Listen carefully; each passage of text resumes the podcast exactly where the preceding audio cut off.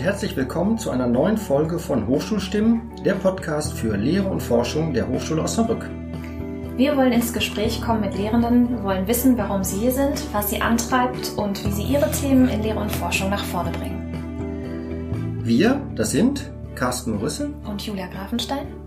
Und in unserer heutigen Folge sind wir zu Gast bei Professor Dr. Hendrik Schulz an der schönen Grünen Fakultät Agrarwissenschaft und Landschaftsarchitektur an unserem ja heute wunderbar blühenden Campus in Haste. Mhm. Hallo Henrik. Hallo Carsten. Hallo Julia. Hallo Henrik. Henrik, wir haben uns kennengelernt. Du bist jetzt seit äh, September 2017 ja hier an der Hochschule. Mhm. Und da warst du auch noch relativ frisch. Ich habe dich interviewt für unser Hochschulmagazin. Da genau porträtieren wir ja immer so ganz kurz, wer ist neu bei uns von den Professorinnen und Professoren. Und ähm, mir ist hängen geblieben, das erzähle ich auch immer noch wieder meinen Kolleginnen und Kollegen. Du hast einen Teil deiner Doktorarbeit beim Wandern in den Schweizer Alpen entwickelt und quasi im Kopf schon ein bisschen vorgeschrieben. Mhm. Das fand ich irgendwie eine ganz coole Methode. Da kannst du gleich vielleicht noch mal ein bisschen ähm, erzählen. Ähm, Wandern ist ja für dich auch nicht nur ein Hobby, es zieht sich so ein bisschen durch deine einzelnen beruflichen Stationen. Vielleicht fangen wir da mal an und nimm uns doch mal mit. Wann und warum hast du entschieden, Landschaftsplaner zu werden und wie waren dann so deine einzelnen Stationen, bis du hier bei uns gelandet bist? Mhm.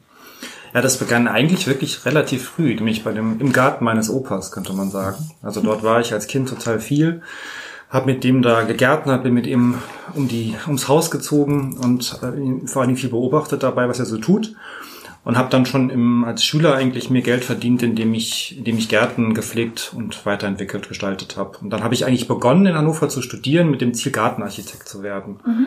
Und dann ist eigentlich so im Studium immer mehr klar geworden, also jetzt für irgendwelche privaten Leute irgendwelche Gärten zu machen, ist vergleichsweise langweilig. Und, und ich finde es viel interessanter, sich mich mit den ganzen öffentlichen Räumen zu beschäftigen, auch mit anderen Maßstäben, also kleineren Maßstäben, größeren Raumausschnitten wo es um gesellschaftliche Fragestellungen geht. Wie entwickelt sich Stadt weiter? Wie entwickelt sich Landschaft weiter? Und dann hat sich das eigentlich im Studium immer mehr Richtung äh, Landschaftsplanung, auch Stadtplanung teilweise entwickelt und ging dann so weiter. Wo hast du studiert? Ich habe in Hannover studiert, Landschafts- und Freiraumplanung mhm. hieß das dort, damals noch Diplom. Und habe aber schon auch nach dem äh, Grundstudium, also dem heutigen Bachelorstudium könnte man sagen, dann ja, dann bin ich zum Arbeiten in, nach Boston gegangen, in die mhm. USA und habe dort dann einmal geguckt, ähm, wie sich das so anfühlt. Ähm, vor allem weit weg und dann eben auch zu arbeiten. Und dann habe ich mit dem Hauptstudium in Hannover aber auch weitergemacht. Ja. Das heißt, es fühlte sich nicht so gut an. Doch, es fühlte sich super an. Und ich bin sogar wirklich das ganze Jahr auch nicht zurückgefahren. Also ich habe wirklich dann gesagt, renn weg, dann richtig. Und es fühlte sich super an. Ich habe dort ähm, in zwei Institutionen gearbeitet, die also die man heute so als Non-Profit Organizations bezeichnen würde und habe dort gemerkt, wie unglaublich gut die vernetzt sind also wie auch wahnsinnig partnerschaftlich die zusammenarbeiten. Ich durfte da als Praktikant, war, war ich offiziell, mhm. das war für das Visum notwendig, ähm, durfte da zu allen möglichen Leuten immer wieder hin, die haben sich Zeit genommen, haben mir erzählt und haben mir Informationen gegeben. Und ich bin da total begeistert von diesem von dieser Can-Do-Attitude, äh, mhm. die damals mhm. doch relativ deutlich in Boston war. Ähm, mhm hab, bin ich dann zurückgekommen hier. Und dann, als ich nach hier kam, gab es immer noch Freunde von mir, die immer noch keine E-Mail hatten. Also das war 1999, 2000 und ich mhm. bin wirklich vom Glauben abgefallen, äh, dass es das wirklich noch gibt. Also es war auch so ein, technologisch waren die einfach schon einen ganzen Schritt weiter als sie. Ja. Eine tolle Erfahrung. Was hast du dann gemacht, als du wieder hier warst? Habe ich das Hauptstudium in Hannover gemacht ja. und ähm, dann irgendwann mein Diplom. Ja, okay. Und du hast ja auch eine ganze Weile ähm, erst noch ähm, ja, in der Praxis gearbeitet. Ne? Du hast, hattest ein Büro in Frankfurt. Genau. Vielleicht magst du da noch mal uns ein Richtig. Also ich hatte insgesamt 13 Jahre ein Büro. Ich bin relativ bald nach dem Abschluss des Studiums dort als Partner eingestiegen.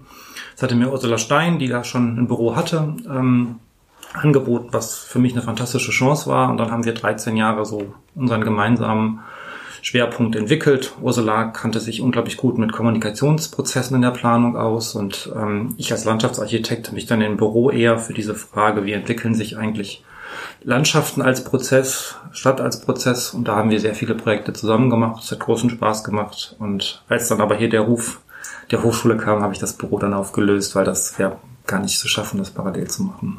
Ja. Okay. Du hast ja vorher, glaube ich, auch schon an zwei Universitäten. Genau, ich habe lange einen Lehrauftrag in Hannover gehabt an der, an der Uni. Habe dort dann ähm, bei Martin Prominski und vorher Hille von Seggern ähm, 14 Jahre lang eigentlich Studierende immer wieder so eher punktuell betreut mit so ähm, Kompaktlernphasen hieß das. So Vorlesung gab es zwar auch, aber ich habe sehr viel dann so Kompaktseminare gemacht, weil das ja nicht in meiner Stadt war. Das Büro war in Frankfurt mhm. und dann war das dann immer eher so so punktuell und kompakt, was ich dort gemacht habe. Okay, ja. Und habe dann auch parallel zum Büro promoviert. Das war sozusagen ähm, auch eine ganz interessante Erfahrung, weil ähm, alle immer gesagt haben, um Gottes Willen, wie, wie, wieso machst du das, wieso kannst du das? Und für mich war das insofern optimal. Ich habe so im Schnitt dann die letzten Jahre der Promotion drei, drei Wochen pro Monat Büroarbeit gemacht und dann eine Woche mich zurückgezogen und an der Disk geschrieben und dadurch war das immer so eine, also ich habe mich auf beides immer wieder gefreut, wieder gefreut, endlich wieder aus äh, aus diesem Trubel des täglichen Bürolebens raus in die Ruhe und mich so richtig in was rein zu vertiefen und daran auch zu arbeiten und, ähm, und wirklich nicht links und rechts zu gucken. Und dann, wenn ich aber nach dieser Woche dann gearbeitet hatte, war ich auch wieder froh, wieder unter Menschen zu sein und äh, zu kommunizieren und äh, mit Auftraggebern und Mitarbeitern und dergleichen ähm, zu, zu arbeiten. Ja, glaube ich. Deine Dis hast du, glaube ich, auch, aber es hatte auch mit Wandern zu tun. Ganz ne? genau. Da Thematisch sogar. Ging es darum, ja. Also das ist halt eines meiner, ähm, meiner Themen, für die ich äh, auf unterschiedlichen Bereichen, also nicht nur im beruflichen, ähm, da habe ich sehr viel Spaß dran. Das hängt damit zusammen, dass ich immer schon gemerkt habe, als ich auch einfach nur freizeitmäßig unterwegs war und viel gewandert bin, dass da so Sachen zusammenkommen, die zum einen sind, dass ich einfach immer auf Ideen gekommen bin beim Wandern früher. So, also auch über alle Dinge, die nichts mit, nichts mit Planung, nichts mit Landschaftsarchitektur zu tun hatten. Einfach dachte ich immer, wow, so einen Tag wandern und ich war bei vielen komplizierten Fragen des Lebens sofort einen Riesenschritt weiter. Mhm. Aber dann läuft man ja auch durch diesen, durch diese Räume, mhm. für die tendenziell auch Landschaftsplaner Konzepte machen müssen. Und ich habe mich dann immer gefragt, warum machen das eigentlich so wenige? Ich fand das eigentlich eine super produktive Sache, durch diese Landschaften zu laufen und dann gleichzeitig diese, diese kreativen Prozesse laufen in meinem Kopf, in meinem ganzen Körper ab. Und dann hatte ich nachher eigentlich ganz häufig auch ähm, für die Projektgebiete, in denen ich gewandert bin, richtig gute Ideen. Und dann habe ich das mal systematisch in der DIS mir angeschaut, habe mit Geomorphologen gesprochen, das sind richtige Hardcore-Wissenschaftler, die aber es völlig normal finden, äh, drei oder vier Wochen am Stück durch das Gebiet, was sie untersuchen, zu wandern und sagen dann auch im Interview, dass das nur so geht, dass man nur so diese alten ähm, diese alten äh, Landschaftsstrukturen erkennen kann, die dann wiederum Rückschlüsse auf das Paläoklima und dergleichen ermöglichen. Also könnte man denken, so wir als Landschaftsarchitekten sind ja immer so im Ruf, so an der Schwelle zu sein zwischen einer wissenschaftlichen Ausrichtung und eher auch einer künstlerischen Praxis. Ja. Und wenn man mit so Geomorphologen redet, dann wundert man sich, ähm, dass das auch diese eher der klassischen Modus 1 Wissenschaft zuordnen, äh, zugeordneten ähm, Profession, dass die das einfach machen und sagen, es geht nur so. Also man kann zwar Luftbilder auswerten, aber da kommt man eigentlich nicht auf die, auf die relevanten Ergebnisse, sagen die. Und dann habe ich mich mit der Gehirnforschung beschäftigt, die das sozusagen auf einer ganz anderen Ebene mhm. wieder beleuchtet und sagt, Bewegung und ähm, Bewegung und Lernen hängen zusammen. Und dann ergab sich daraus irgendwann so ein Konzept, was sagt, beim Wandern kommen eigentlich diese drei Sachen zusammen. Ich kann den Raum, um den es mir geht, den ich untersuchen will, überhaupt erstmal wirklich wahrnehmen, erkunden. Und dann gibt es gleichzeitig immer wieder so ein, das wechselt sich ab mit so einer Phase, wo ich dann auch den Raum gar nicht wahrnehme, sondern einfach durch, weil ich den Berg hoch muss oder so, einfach komplett in so meinem Rhythmus bin. Ähm, ich kriege diese Leere in den Kopf, ich kriege den Kopf frei, könnte man sagen. Und dann danach ist wirklich Platz für Ideen. Und dann gibt es immer auch die dritte Möglichkeit, dann wieder das alles zu reflektieren, was man da vorher beobachtet hat und dann eventuell mit dem freien Kopf auch nochmal anders sieht. Und das heißt, dass ich in relativ kurzer Zeit bei einer wunderschönen Tätigkeit zu Lösungen komme, die für mich dann nachher sogar Leute bezahlen. Also das war ein, das war, ist natürlich schwer zu kommunizieren, dass so da draußen rumzulaufen in, in Freizeitkleidung dann Arbeit ist. Mhm. Aber es gibt zunehmend Leute, die das auch wirklich sehen. Also ja. dass das, ähm, ich, ich, erinnere mich da an, ähm, als ich in Freiburg mal mit Kollegen zusammen einen, ähm, ein Angebot vorgestellt habe und da hatten wir das auch offiziell, also richtig offen angeboten, dass wir die Stadt wandernd erkunden. Und dann fragte der damalige, der Stadtplanungsamtsleiter, was das denn damit auf sich hätte. Und ich habe dann so relativ selbstbewusst nach der DIS, die war gerade abgegeben, gesagt, mhm. ja, das ist die beste Art, in kurzer Zeit diese Stadt zu verstehen. Und zu meiner absoluten Überraschung sagte der, ja, das glaube ich, da haben Sie absolut recht, das müssen Sie so machen. Und natürlich bezahlen wir Sie da auch für. meine, meine Kollegen zuckten so und ähm, plötzlich war klar, oh ja, das, äh, das scheint auch anderen zu gehen. Ja. Überhaupt zeigt sich das, die Leute, die das selber machen, mhm. für die ist es völlig, also dem braucht man das gar nicht zu erklären. Aber ja. die, die das halt nicht machen, die, die haben dann auch einen sehr langen Weg, um zu verstehen, dass das, was so viel Spaß macht, auch richtig äh, produktiv sein kann. Mhm. Ähm, ist das typisch für äh, Landschaftsplaner, dass die eine Dissertation schreiben? Weil so in diesen künstlerischen Bereichen, das hast du ja gerade selbst gesagt, mhm. das ist so an der Grenze zwischen Wissenschaft mhm. und, und künstlerischer Bereich. Äh, bei uns in den künstlerischen Fächern wie, wie sagen wir, Industriedesign äh, oder, oder Interaction Design, was wir haben, da ist das halt nicht äh, sagen wir, Standard, dass die Leute promovieren. Ist, mhm. das, ist das bei euch Praxis? Ähm, also Standard würde ich es nicht nennen. Mhm. Wenn man zum Beispiel sowas, so einen Job machen will wie ich jetzt, dann braucht man es ja mittlerweile. Also es mhm. gibt ja dann in der in den anderen Generationen auch noch viele Professoren, die keine mhm. Promotion haben, aber eigentlich ist es auch an den Fachhochschulen ja mittlerweile eigentlich Einstellungsbedingung und damit ähm, wird es auch, würde ich mal sagen, mehr. Ja. ja, es gibt ja auch sowas wie, ich sag mal, promotionsadäquate genau. künstlerische genau. Leistung. Also es genau. ist immer so ein bisschen schwierig zu bewerten, ja, äh, ja welcher Preis sozusagen wie wichtig ist, ja. aber ähm, okay. Äh, und ähm, dieses Wandern wirst du dann sicherlich dann auch in deine Lehre implementieren. Ja, wie finden deine Studierenden das? Oder was machst du da und wie finden die das? Also ich, es gibt zum Beispiel, also erstmal natürlich, wir haben ja hier ein Projektstudium mhm. und das heißt, es geht immer auch darum, sich ein Projektgebiet zu erschließen. Und da gibt es äh, unterschiedliche Strategien. Also mal laufe ich mit den Leuten zusammen, aber mal ähm, gebe ich ihnen auch so als eine Art Rahmen, der ihnen vielleicht hilft, eine Art Regelwerk, ganz wenige Regeln, nach denen sie einen Raum erkunden sollen, erwandern sollen und dann reflektiere ich nachher mit ihnen, was da rausgekommen ist. In anderen Modulen, also nicht in den Projekten, bin ich aber auch richtig mit den Leuten unterwegs. Das ist ja bei einer Fakultät durchaus ähm, normal. Also auch die Kolleginnen und Kollegen die ähm, zum Beispiel die ganzen Geländeübungen machen, sind natürlich draußen. Allerdings natürlich dann mit dem ganz klaren Fokus, dass zum Beispiel eine Biotoptypenkartierung gemacht werden soll oder dass, ähm, dass ähm, ja also auch äh, Pflanzen und Tiere aufgenommen werden sollen, kartiert werden sollen.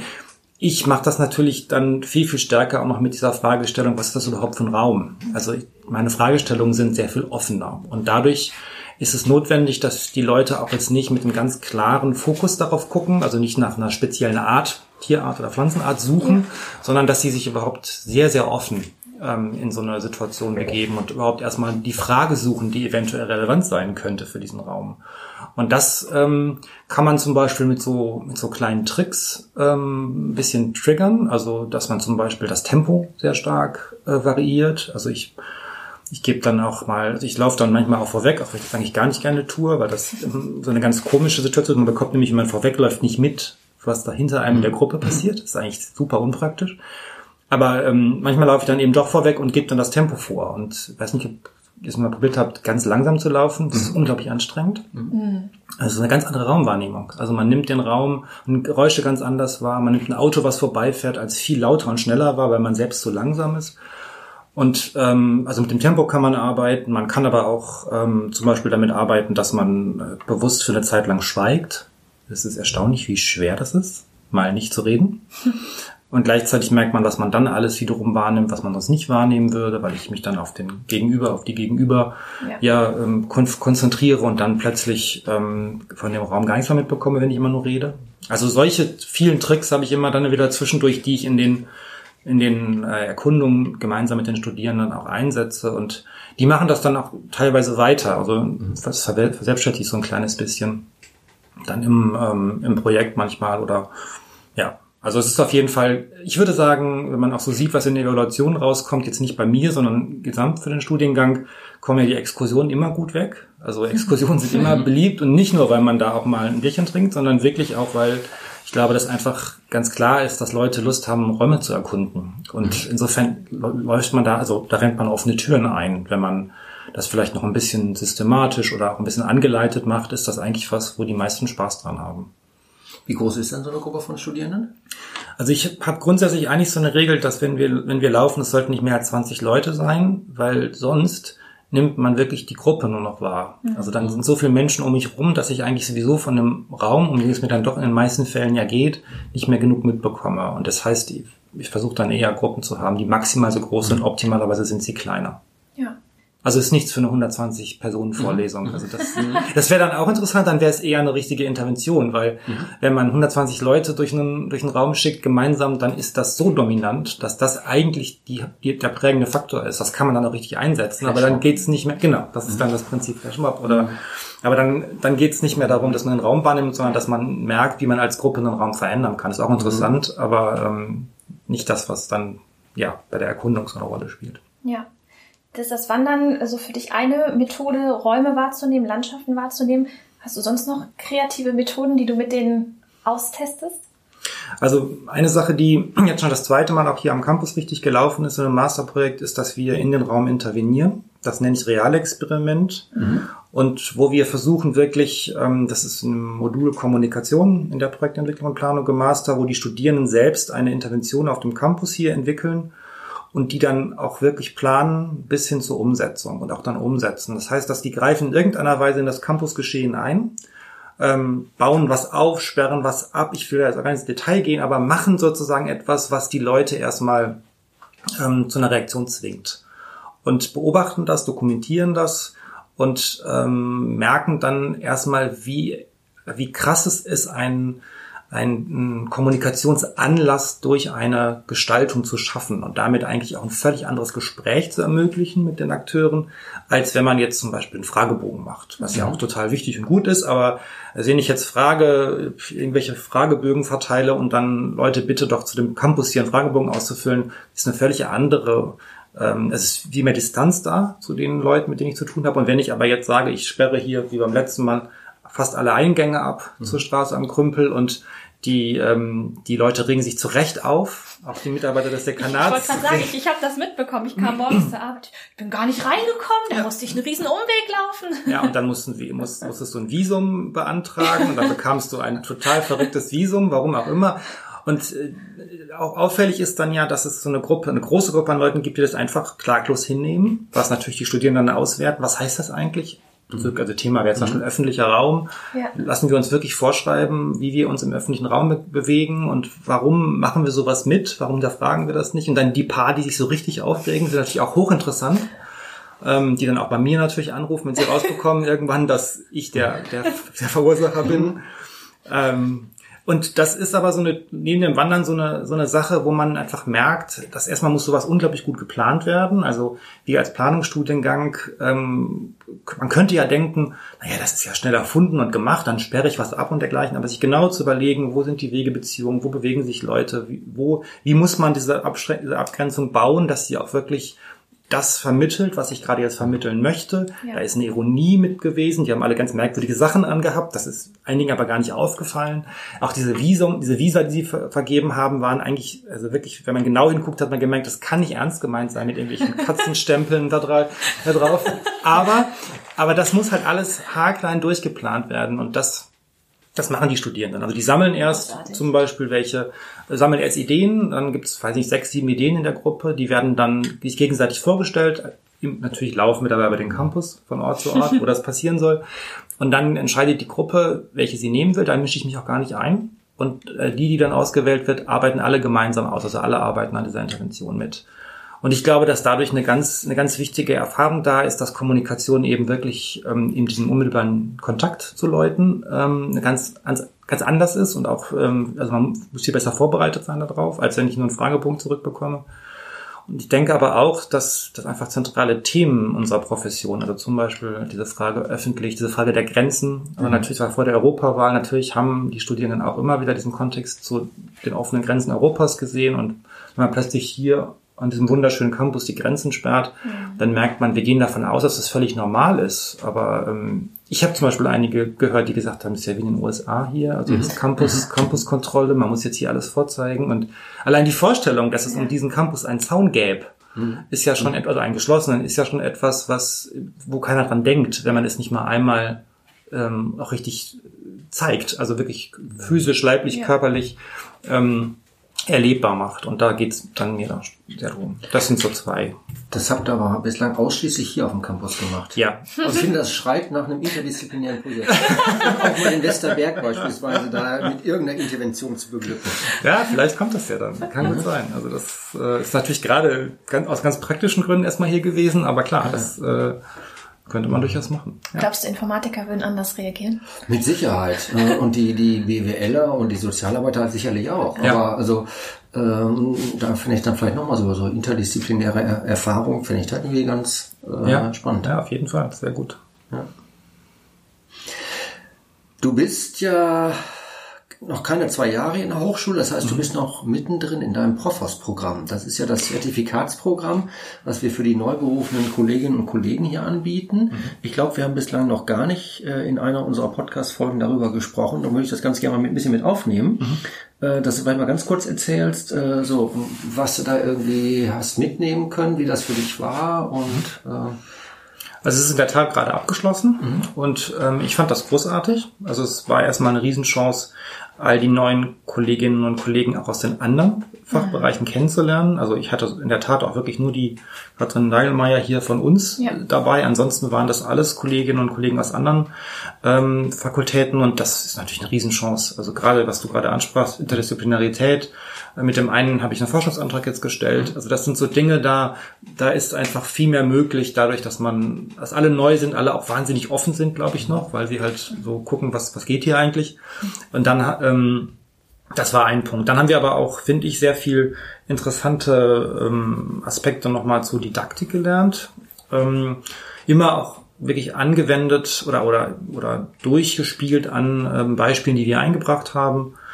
Ähm, und es ging wirklich, also in den, in den Coachings und den unterschiedlichen ähm, Fortbildungen wirklich um zentrale Fragen, die mich auch in der Lehre beschäftigt haben. Und ich habe da also einiges von mitgenommen. Ich finde, das sollte die Hochschule auf jeden Fall weitermachen. Ähm, wird das ein sehr, sehr produktives Programm. Es ist in der Tat ähm, ganz schön viel, was, da- was da so in den ersten äh, Monaten dann kommt. Aber ähm, gut, das ist es sowieso. Und dann kommt Profis noch dazu, das macht dann auch nichts mehr. Also zumindest bei uns in der Fakultät ist es so, dass die, die neuen Kolleginnen und Kollegen, die einsteigen, ich glaube, ein bisschen Deputatsreduktion bekommen, ja, Äh, dafür dann dieses Programm machen. Ja. Ist das nicht das hier auch so? Ja. Ja. Ja.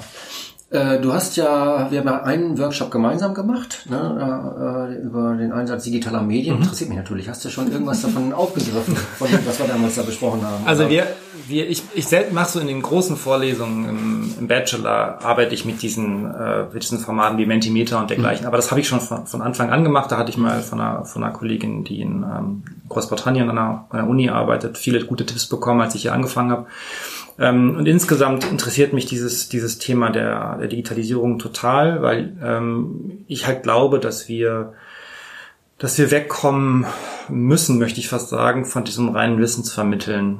Ähm, ich glaube, das ist einfach, wenn man sieht, wie schnell Wissen, also der Wert von Wissen abnimmt, kann es eigentlich nicht nur darum gehen. Und ich habe da auch aus den Diskussionen, aus den Workshops, die du gerade erwähnst, immer wieder mitgenommen, dass eben da auch eine Riesenchance ist, dass äh, Leute sich Wissen eben über Webinare oder dergleichen einfach ähm, drauf schaffen ähm, und wir dann eigentlich in den in den Vorlesungen selbst sehr interaktiv sind. Das ist bei mir aber sowieso so. Das liegt Gott sei Dank auch an meinem Thema. Also ich ich brauche nicht, muss nicht unbedingt so wahnsinnig viel nur Wissen, Wissen, Wissen vermitteln, sondern dadurch, dass ich die sogenannte informelle Landschaftsplanung, die Landschaftsarchitektur habe, geht es immer auch sehr viel um Ausprobieren. Es geht darum, dass die Studierenden was erarbeiten, was dann wieder in der Gruppe diskutiert wird. Also ähm, ich sag mal, ich habe es da vielleicht relativ leicht mit diesen mit diesen Methoden, ähm, weil ich denen jetzt nicht ein ein äh, Gesetzes äh, Gesetzes ähm, Hintergrund ähm, beibringen muss, den der nachher auch wirklich einfach sitzen muss, sonst können sie nicht arbeiten. So, das machen Gott sei Dank die Kollegen. Und das Wandern wird hoffentlich nicht digitalisiert. Ne? Das muss man schon erleben Naja. und erfahren. Ich glaube ja, dass das, dass das dieses super Interessante daran ist. Also es gibt zum einen die Digitalisierung und ich finde auch, dass beim Wandern schon deutlich wird, wie genial es ist, dass man sich eigentlich nicht verlaufen kann. Also diese Angst vom Verlaufen, die fällt weg und das ist total gut, weil dadurch kann ich mich eigentlich auch mal trauen, neue Wege zu gehen, weil notfalls gucke ich halt auf mein Handy und dann weiß ich, wo ich bin. Also das ist, ähm, ich finde sogar, dass das richtig zusammenspielt. Aber gleichzeitig ist natürlich dieses ganz einfache, ich bin draußen unterwegs, das ist ähm, erstmal nicht digital und äh, ich, das widerspricht sich für mich übrigens auch gar nicht. Ich finde, es braucht total beides. Also. Lustigerweise war ich gestern Abend, ich bin kommunalpolitisch schon ein bisschen aktiv und gestern Abend war ich in einer Ausschusssitzung und da ging es darum auch um die Entwicklung einer gewissen Stadtfläche äh, und da haben sich halt ein paar Büros vorgestellt und eines der Büros, das betonte so in besonderer Art und Weise ja die Visualisierung, äh, dass sie da mit einer Drohne drüber fliegen, auch sozusagen die Fläche dann erfassen. Spielt das bei euch eine wichtige Rolle, sage ich mal so, die Virtualisierung äh, im Vorfeld oder sage ich mal so in der Planentwicklung? Also haben wir auf jeden Fall auch macht der Kollege Stefan Täger, der hat, mhm. wir haben ja auch eine Drohne hier am mhm. Campus und die Studierenden ähm, lernen das hier schon. Das ist auch, glaube ich, eine ganz zentrale Sache, dass man sich mit, mit ihr Informationssystemen super gut auskennt und eben das gehört auch dazu, gar keine Frage. Ähm, ich finde es dann immer interessant, diesen Blick von oben mhm. abzugleichen mit dem Blick von unten, weil man dann halt doch merkt, dass es eine völlig andere Raumwahrnehmung ist. Also man braucht zwischendurch diese Übersicht, mhm. die man eben durch sowas bekommen kann. Aber gleichzeitig braucht man eben auch ähm, den, den wirklich körperlichen Kontakt zum Boden, muss auch mal wirklich äh, irgendwie ein super kleines ähm, Element, was man am Wegesrand findet, irgendeine Pflanze oder irgendein Tier oder so weiter, genau in Augenschein nehmen. Und äh, ich glaube, es braucht dieses Wechselspiel aus dem, aus dem Überblick und aus diesem Eintauchen in den Raum und auch die Atmosphäre aufzuspüren, zu gucken, was machen die Leute da eigentlich und so. Wie stark nimmst du da die Veränderung wahr, sagen wir mal, bezüglich Anforderungen für gerade so Technikkompetenz, wenn du das mal überlegst, so was dein Studium, so lange ist es auch noch nicht her, mhm. ja, und äh, sag ich mal so die, die heutige Situation mit den, mit den Möglichkeiten, die wir da haben, ja, ich kann mir auch vorstellen, ach Mensch, ich, ich, ich bilde da jetzt mal irgendwie so, ein, so, so einen Plan, Landschaftsplan ab und durchwandere den mal mit so einer VR-Brille, das wäre ja technisch möglich. Mhm. Ähm, siehst du andere Kompetenzanforderungen für eure Studierenden? Ja, Gott sei Dank, also da gibt es ja auch ein Forschungsprojekt, hier mhm. macht der Kollege ja, Dirk Juncker. Und ähm, ich glaube, dass es da auf jeden Fall ähm, diese Kompetenzen geben muss. Also da ist auch verglichen mit meinem Studium viel, viel mehr notwendig. Ähm, und ich finde es gerade interessant zu sagen, es braucht das und es braucht vielleicht gerade auch, weil es all diese technischen Sachen gibt, dann auch diese, diese Sachen wie das Wandern, um deutlich zu machen, dass das eben ohne auch nicht geht. Also das ist so eine so ein, so ein schönes, ich glaube auch, es braucht weiterhin das Handzeichnen. Also ich mhm. finde es super wichtig, dass die, dass die Studis total fit sind darin, äh, sich mit den Computerprogrammen auszukennen, ähm, um Pläne zu zeichnen, um Karten zu erstellen. Aber es braucht eben gleichzeitig, damit eine Idee eventuell relativ schnell vom Kopf aufs Blatt kommt, eben auch die Fähigkeit, das mal schnell eben ähm, an die, ans Whiteboard oder dergleichen zu bringen. Und das ist halt schon auch eine, Ne, also das ist dieses, dieses Wechselspiel, was es einfach braucht. Also ja, deine, mhm. ganz klar, deine, man muss da mehr können und mehr lernen. Mhm. Das äh, erwartet die Praxis auch. Also mhm. die Büros brauchen einfach Leute, die das können. Das kann man nicht erst im Büro lernen. Aber gleichzeitig ähm, mal schnell eben zu skizzieren, wie ich mir einen Raum vorstelle, per mhm. Hand, ist mhm. genauso wichtig. Und wenn man zum Beispiel sieht, wie sich in den Wettbewerben bei den Ergebnissen die Darstellungsform verändert hat, dann gab es eine Zeit lang ähm, Entwicklung, wo alles so mega perfekt und technisch, ähm, also in so ähm, Schrägluftperspektiven dargestellt war. Und es gibt jetzt gerade, seit einigen Jahren würde ich sagen, eine deutliche Tendenz, dass man zwar mit dem Computer hergestellt, aber eigentlich wieder die Handskizzendarstellung, also wo man weglässt, wo man, wo man Elemente hervorhebt, viel, viel stärker auch in den Wettbewerbsergebnissen ähm, sichtbar wird. Und sogar einige geben mittlerweile wieder Hand handgezeichnete mhm. Darstellungen ab und sind damit ähm, nicht gerade, also sind damit wirklich mhm. erfolgreich. Also da merkt man auch so, eine, so einen Trend, man versucht immer einmal das extrem auszuschöpfen, was man alles technisch darstellen kann, bis hin zum zum Butterbrot, was die Person, die man gerade da visualisiert hat, gerade ist und man kann sich, konnte da teilweise gar nicht mehr den Unterschied erkennen. Ist es jetzt eigentlich ein Foto oder ist es mhm. wirklich eine, eine Rendering? Ähm, aber das geht jetzt gerade wieder eher hin zu, ähm, zu einer deutlich stärker auf, auf zum Beispiel Hand, Handskizzendarstellung. Und ich glaube, das ist eine, das ist so typisch. Man, man probiert das extrem einmal aus und dann pendelt es wieder in die andere Richtung. Aber man muss die Technik können, keine Frage. Mhm.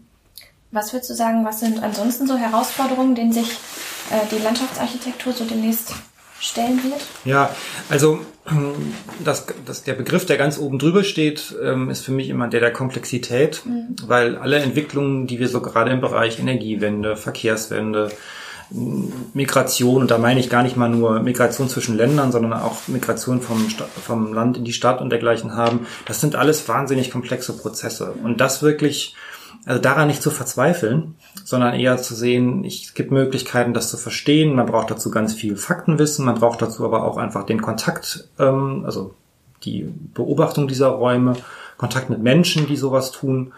zum Beispiel gerade ein, ein Projekt, äh, die letzten zwei Jahre ein Projekt angeboten im Bachelor, das, das hieß äh, Pendlerland, also wo es um diese mhm. Pendlerbeziehungen geht zwischen Stadt und Land und dergleichen. Und das war schon war eine super gute Projektgruppe, aber die natürlich auch daran verzweifelt streckenweise, dass da so wahnsinnig wenig ähm, 0815 Lösungen gibt, mhm. sondern dass man es eigentlich extrem ortsabhängig ist, mhm. dass man wirklich gucken muss, ist es eigentlich wirklich immer äh, besser, dass die Leute nicht pendeln? Könnte ja sagen, ist doch ist, ist doch irgendwie CO2-Ausstoß und Verkehr ist doch grundsätzlich negativ zerschneidete Landschaften. Aber wenn das natürlich bedeutet, dass dann in Osnabrück alle Grünräume zugebaut werden, neue Wohnungen geschaffen werden, weil die Menschen nach Osnabrück ziehen, ähm, dann ist das vielleicht auch nicht die Lösung. Dann ist es vielleicht besser, sie wohnen irgendwo im Umland, gut angebunden mit der Bahn oder mit einem, mit einem Schnellweg für Fahrräder. Ähm, dann stellt sich aber die Frage, wie gestalte ich denn dann eigentlich diese, diese Strecken? Und ist das eigentlich nur eine Strecke, wo ich auf mein Handy gucke oder gibt es auch eine Chance, Landschaft wahrzunehmen auf dieser Strecke? Kann ich eventuell umsteigen auf einen auf einen E-Bike und was ist das für ein Umsteigepunkt? Ist das so ein furchtbarer Ort an einer vierspurigen Straße oder kriege ich da auch noch, kann ich da noch einkaufen, reguläre Lebensmittel, kriege ich da noch einen guten Kaffee? Ich und sagen, der Kaffee fehlt noch, ne? So, also das sind ja alles Dinge, über die man nachdenken kann und ähm, Dafür gibt es aber jetzt nicht die Lösung, sondern das ist wirklich ein, ein Ausprobieren, da muss man experimentieren und dieses, dieser Umgang mit der Komplexität, die in diesen großen landschaftlichen, auch gesellschaftlichen Veränderungen liegen, das ist aus meiner Sicht die große Herausforderung, den Leuten da, ich sag mal, die Angst zu nehmen, auch einfach äh, auszuprobieren und ähm, anzufangen, Lösungen zu entwickeln. Wir kriegen eh nicht die perfekten Lösungen, aber ähm, so, ich sag mal, in Richtung einer nachhaltigeren Zukunft ähm, kann man schon einiges, glaube ich, machen und auch dann in solchen Projekten vorschlagen. Ja.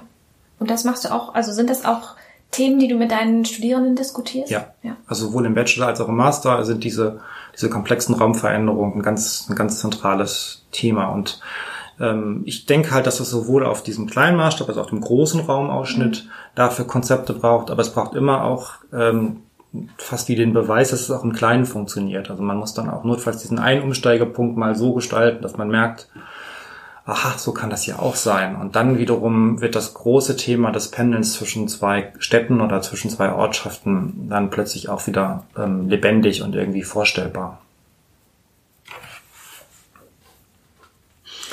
Wenn du jetzt so über größere Strecken nachdenkst, dann wird das mit dem Wandern ja schwierig. Äh, könnte man sich dann auch überlegen, dass ich mal, sag ich mal, Experimente mit dem Fahrrad machen muss. Also weil gerade, ich finde schon irgendwie Fahrradverkehr, das wird äh, sicherlich ein zentrales Element werden zukünftiger Mobilitätskonzepte, gerade so in, in, in Städten. Ja, kann ich mir das dann so vorstellen, dass ihr demnächst alle hier mit dem Fahrrad durch die Gegend fahrt mhm. und da sozusagen mögliche über mögliche Lösungen nachdenkt. Ja, also ich habe gerade eine Masterarbeit betreut. Mhm. David Fuß hat sich hat die Arbeit heißt Landschaften erfahren und er hat sich damit beschäftigt, mhm. ähm, wie das Ganze, was ich bezogen auf Wandern so rausgefunden habe, eigentlich im Fahrrad geht und hat dann auch total gut rausgearbeitet, was der Unterschied ist. Nämlich natürlich, der, genau wie du sagst, der Riesenvorteil, man kriegt mehr Fläche gesehen, also man kann größere Raumausschnitte erkunden. Ähm, aber gleichzeitig ist natürlich dieser Blick fürs Detail geht ein bisschen verloren. Und ähm, er hat das, also einen Aspekt, er hat ganz viel rausgefunden, aber ein Aspekt, den ich ziemlich, der mich ziemlich zum Nachdenken gebracht hat, ist der, dass er sagte, naja, also die Punkte, wo ich absteige vom Fahrrad, das müssen ganz wichtige Punkte sein, weil das ist eine Hürde. Beim Wandern bleibe ich halt einfach stehen und mhm. gucke. Fast automatisch denke ich halt drüber nach. Beim Fahrradfahren muss ich mich wirklich entscheiden, so, ich steige jetzt ab. Weil das muss ich mir genauer angucken. Und eigentlich ist das schon wieder ein super Trick, auch rauszufinden, an welchen Punkten ich vielleicht mal genauer recherchieren muss, weil das sind so Orte, weil ich entweder einen super weiten Blick habe oder weil ich in irgendeiner Weise was am Wegesrand gesehen habe, wo ich mal genauer hingucken, was ich mal anfassen muss. Also der das Thema Fahrradfahren ist auf jeden Fall sowohl was als Methode für die mhm. Landschaftserkundung ähm, relevant, als auch natürlich für das ganze Thema Mobilität. Also mhm. ich glaube, dass die Leute gerade wirklich gemerkt haben, dass auch durch das, durch die Möglichkeit mit dem, mit den, mit den E-Bikes dass es eine gute Kombination ist, von A nach B zu kommen und gleichzeitig mich fit zu halten, gleichzeitig irgendwas für meine Gesundheit zu tun, ähm, in Kontakt zu kommen mit dem Wetter, mit all dem, was ich so an, an den Landschaften mag. Ja.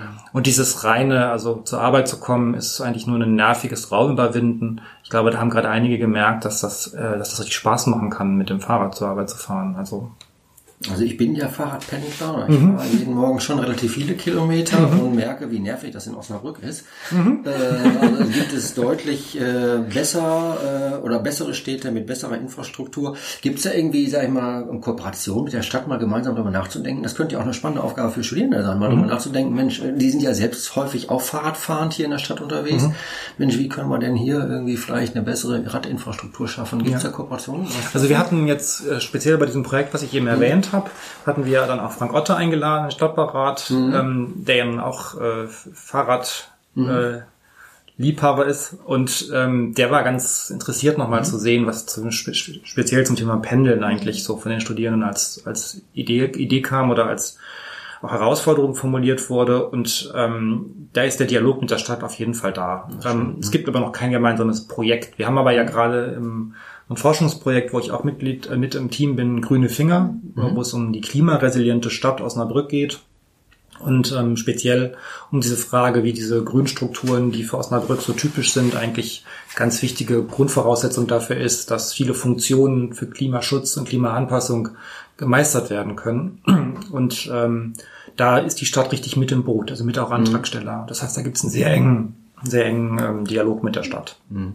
Und das ist auch das Projekt, was du eben schon mal ganz kurz erwähnt hast, was sozusagen mit Kollegen, die du im, im Profos kennengelernt hast. Nee, das ist was anderes. Okay. Da haben wir einen Antrag gestellt, da ja. warten wir noch auf die Rückmeldung vom okay. BMBF. Die, ähm, magst du da sagen, was, was ihr da machen wollt? Da geht es in der Tat um Mobilität. Okay. Also im, im weitesten Sinne um die Frage, nennt sich en route und es geht im weitesten Sinne darum, wie man diese, dieses, äh, diese Tatsache, dass wir sonst Raum nur überwinden, wenn wir pendeln, ähm, wie wir das eventuell zu einem, zu, wie wir diese Unterwegsräume zu Lernräumen umgestalten oder anders denken können. Und wir machen das, also der Vorschlag ist ja speziell bezogen auf die Hochschule zu machen, mhm. auf alle Standorte und zu sagen. Wir wissen durch die ganzen vorlaufenden Forschungsprojekte, dass sehr viele mhm. ähm, Mitarbeitende, Professoren und Professorinnen, aber eben auch Studierende zur Hochschule pendeln. Also es ist hier ein richtig re relevantes Thema und eigentlich müsste man mal gucken, ob man da nicht ganz viel auch noch in Richtung ähm, Klimaschutz machen kann, wenn man diese, diese Räume sich mal genauer anguckt, wo und wie gependelt wird. Und da, ähm, ja, da warten wir aber noch auf eine Rückmeldung. Ob ich das schon reden sollte, weiß ich nicht. Ich meine, dass, dass wir da ganz fleißig sind, das haben wir ja nur beim, beim letzten Stadtradeln gesehen. Ja, ich weiß gar nicht, wie viele tausend Kilometer zusammengekommen sind. Mhm.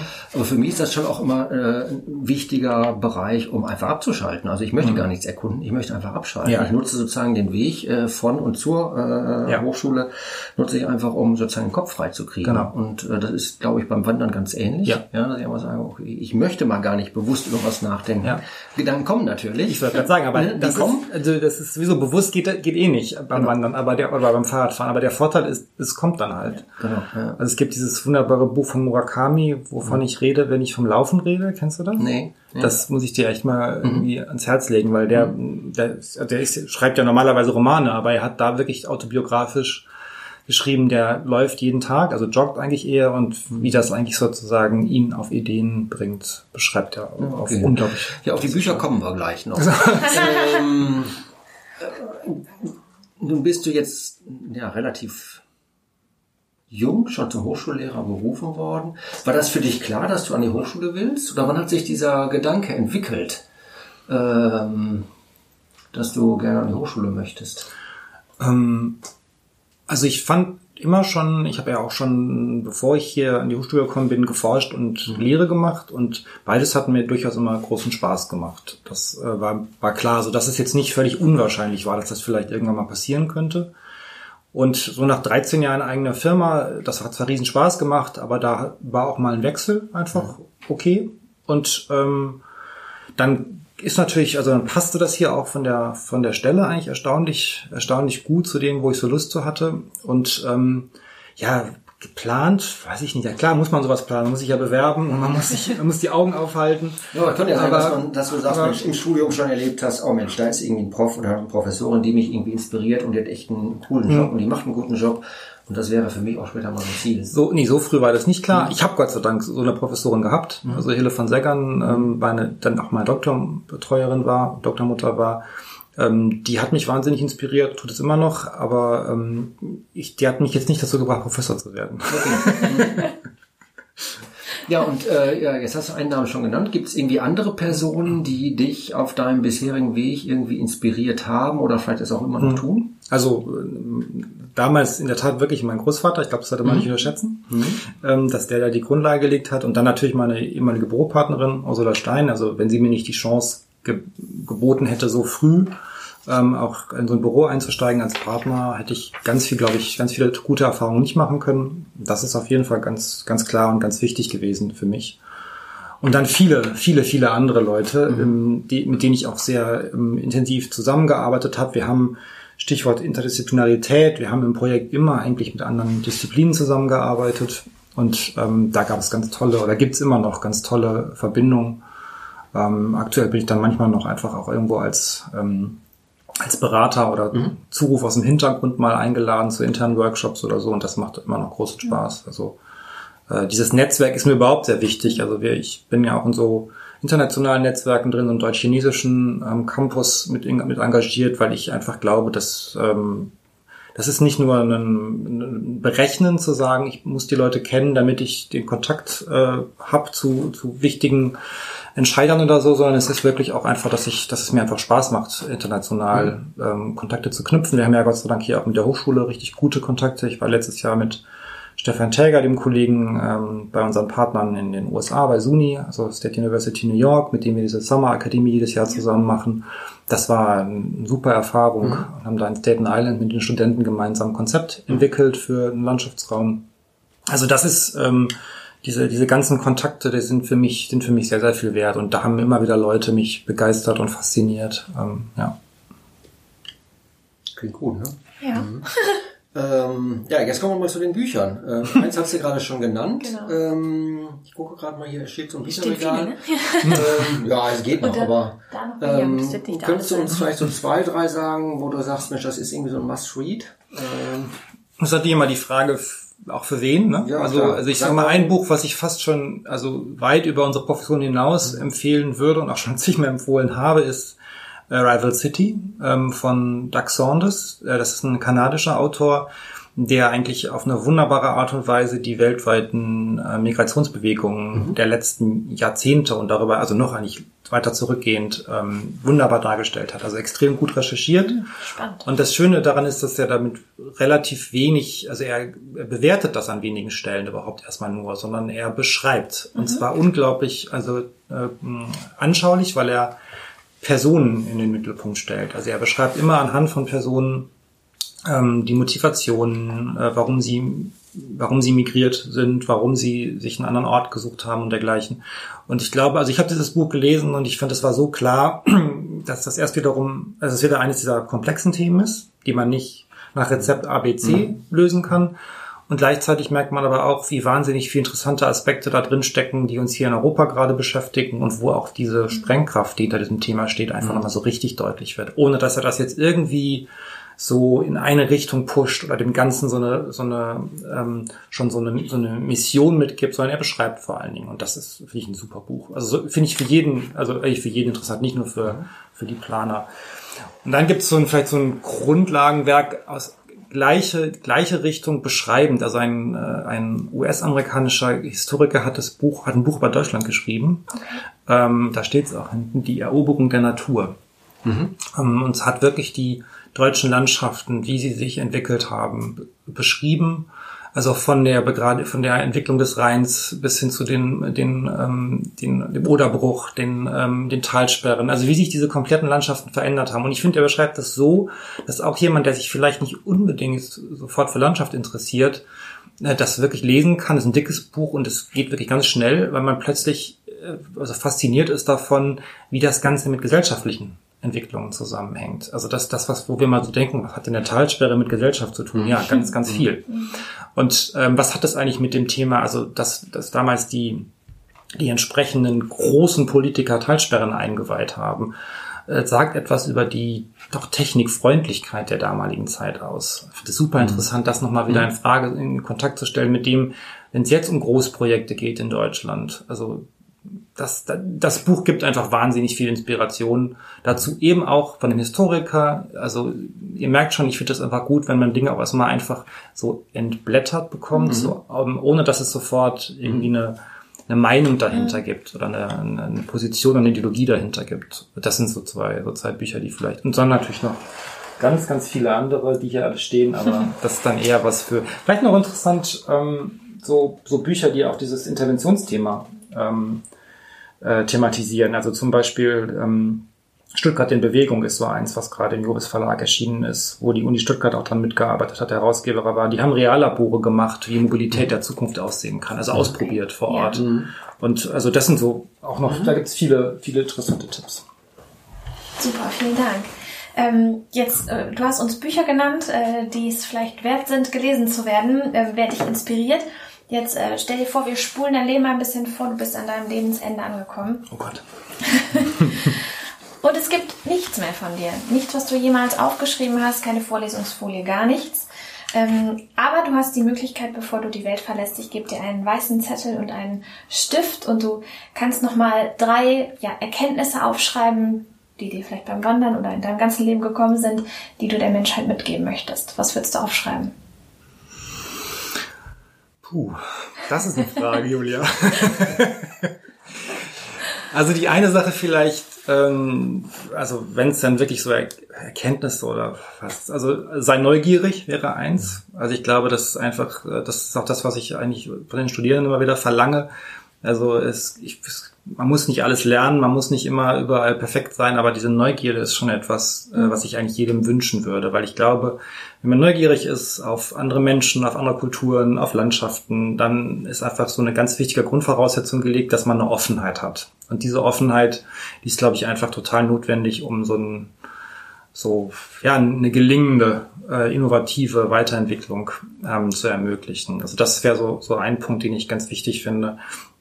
Und dann das zweite vielleicht, das wird euch jetzt nicht verwundern, sein Bewegung. Mhm. Also einfach, ich glaube, dass es nicht ausreicht, äh, irgendwo rumzusitzen und sich Gedanken zu machen, sondern man muss die, die äh, Menschen auch kennenlernen. Das ist natürlich gerade schwierig im, in, im Zeitalter von Flugscham irgendwie zu sagen, man, man, äh, man soll die Welt erkunden, aber ähm, auch wenn das nicht leicht ist und man vielleicht auch da aufpassen sollte, ich glaube schon, dass es auch in einer internationalisierten Umgebung, in einer, in einer globalisierten Welt notwendig ist, diese Welt auch wirklich zu erleben. Also wenn es irgendwie eine Chance gibt, das einigermaßen nachhaltig zu tun, ich glaube, dass es keine Lösung sein wird, dass wir nur in Deutschland ähm, sind, sondern wir brauchen, glaube ich, den Kontakt zu anderen Kulturen, um sie zu verstehen zu können.